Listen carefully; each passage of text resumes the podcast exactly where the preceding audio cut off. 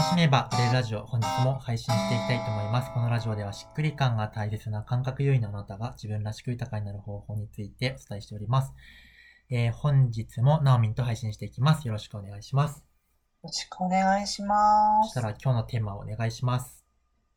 はい、えっと、今日のテーマはお金を受け取る恐怖感について聞きたいと思っています。はい。えっと、私自身は誰かのサービスに対してお金を払うっていうことは結構喜んでやれる方なんですけど、自分のサービスに対して誰かに満額払ってもらうっていうことにちょっと恐怖感があって、頼まれてないにもかかわらず、クライアントさん。に対して値引きをこちらから提案してしまったりとかして、逆にクライアントさんに止められるっていうことがあったりするんですけれども、このお金の受け取り方に対する恐怖感って何が、まあ、など正体って何なんだろうなっていうことと、うん。あと翔ちゃんはどうやってこの恐怖感があるとしたら乗り越えるんだろうなっていうのが聞きたいことです。はいいしますあり。がとうございますはい。そうですね。うんと、なんか、恐怖、具体的にそれは何何が怖いのかっていうのはいろんなパターンがあるとは思うんですけど、なんかよくあるのは、えっと、売れるのかどうかという恐怖と、えっと、売れるんだろうかこの値段でっていう恐怖と、次に売れたとしてうん、そのお受け取った価値以上のものを渡せるんだろうかっていう、その、まあ、どっちかであることが多いのかなとは思うんですよね。で、もど。う売れるんだろうかに関しては、でもそれより、あの、安い価格だと売りたくないので、えっと、それで売ると決めるという話になって、で、それ以上の価値を渡せるんだろうか？っていうところに関しては、うんと、それ以上の価値を渡すと決めるみたいな感じなのかなと思うんですよね。なるほど。うん確かに、確かに私の恐怖感って後者の方だなっていう気はしますね。なんか、うん。この自分で決めた額で、あの、提供するって決めてはいるんだけれども、なんかお客さんがそれで本当に満足してくれるんだろうかとか、なんか、この値段で、なんか、全然以下だって思われたらどうしようみたいな不安はちょっとあるかなっていうのと、なんか高いって思われちゃうんじゃないかっていう、まあさっきのあの別のはいラ。ジオとも同じ感覚なんですけれども、なんかそこにちょっと恐怖感が芽生えてるのかなっていう気はしていて、でも、うん、なんか。ただその、相手が、じゃあ価値を渡せるんだろうかっていう不安で安くしますっていう時に、相手が求めてるのは実は、いや、値下げではないですよね。なんか、相手が求めているのは、その価値が提供されることを望んでるんで、どちらかっていうと安くするよりも、なんか満足してくれなかったら、こういうことをプラスアルファでやってもいいなっていうことを自分の中で用意しておくみたいなことの方が本質的な解決だと思うんで、どちらかっていうとその、えーいただいたえーもの以上の価値を渡そうっていうことを決めて、具体的にはじゃうんあ最悪こういうことやってあげてもいいや。例えば、サービス期間をこれだけ伸ばしてもいいやとか、えっ、と、こういうものをプラスアルファでつけてもいいかも。その、まあ、仮にそういうことが起こったら、うんえーうんかっこないようにはしたいけどっていう感じでやっていくみたいなことがあるんですけど、あとは、えっと、そもそも自分の商品めっちゃ安っていうふうに思うぐらい価値を自覚しているってことは結構大事で、ああ、なるほど。そうですね。だから、私ともしも、私と、じゃあ、そう私の商品を買う人生、買わない人生の差だったりとか、じゃあ仮に私がいないとして、えっと、いなかったとしてこの人ってなんか困ることあるかなっていうことを、なんかそのうん、過去のすごい喜んでくれたクライアントさんクライアントさんがいたときに、私がいないこの人の人生どうなるんだろうかってイメージしたときに、いや、私結構すごいことやってんなって本当に思えたら、あの、私のやっている価値ってすごいなって思えると思うんですよね。そこがちゃんとわかれば。うん。で、それが分かってると、その、うんなんか、安って思ってたら、値下げをしようとは思わないんですよ。自分が、この、ああ、はいはいはいはい。うん。っていうことと、うんあの、価値っていうのは、お客さんが決める、お客さんが受け取ったものは価値であるんですよ。だから、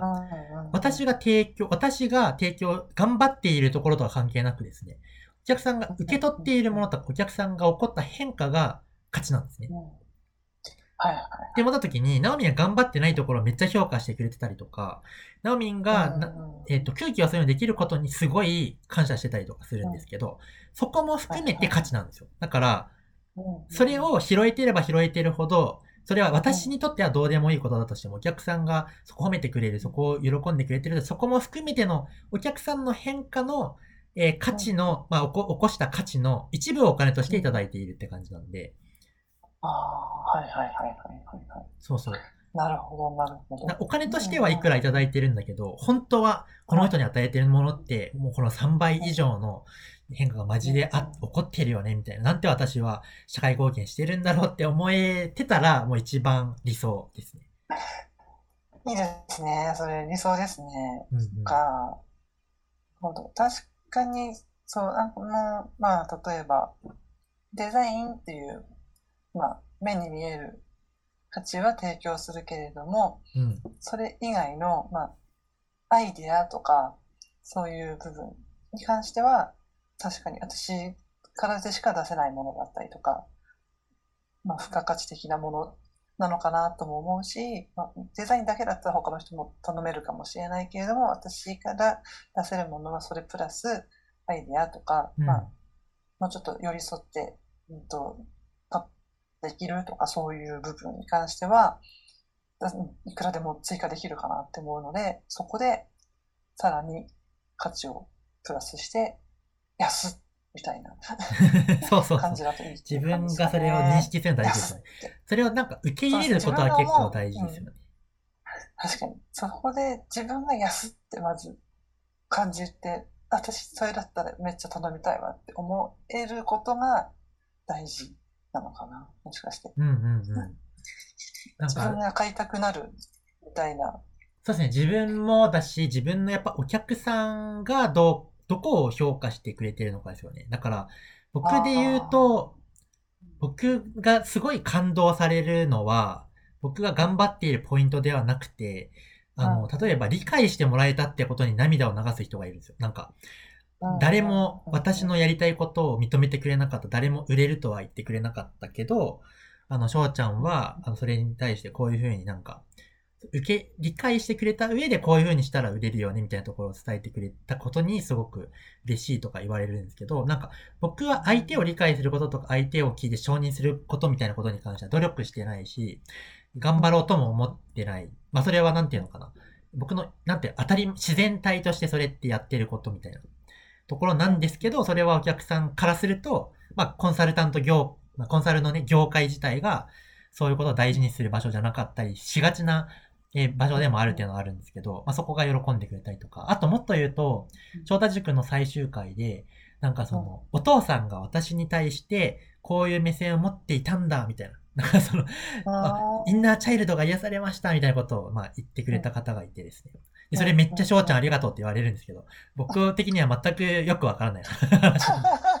あの別にいやそれやろうと思ってないわけですけど、お客さんは翔太塾ときっかけを、まあ、その、その場の中で、僕の言ったことに対して何かが起こって、まあ、インナーチャイルドが癒されたとか、あ、お父さんそういうふうに私を見てくれてたんだ、そっかーみたいな感じで言うのは、いや、それはわからないですけど、僕からするとわからないんだけど、本人の中で起こっているから、それは翔太塾によって得られた私の変化であり、価値であるっていう認識で、そこも含めて、翔太塾入ってよかったですっていうふうになるんですよ。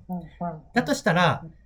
まあ、そこも含めて翔太塾ってその入るとこういうところを喜んでくれているよね、みたいなところの幅で捉えて、あの、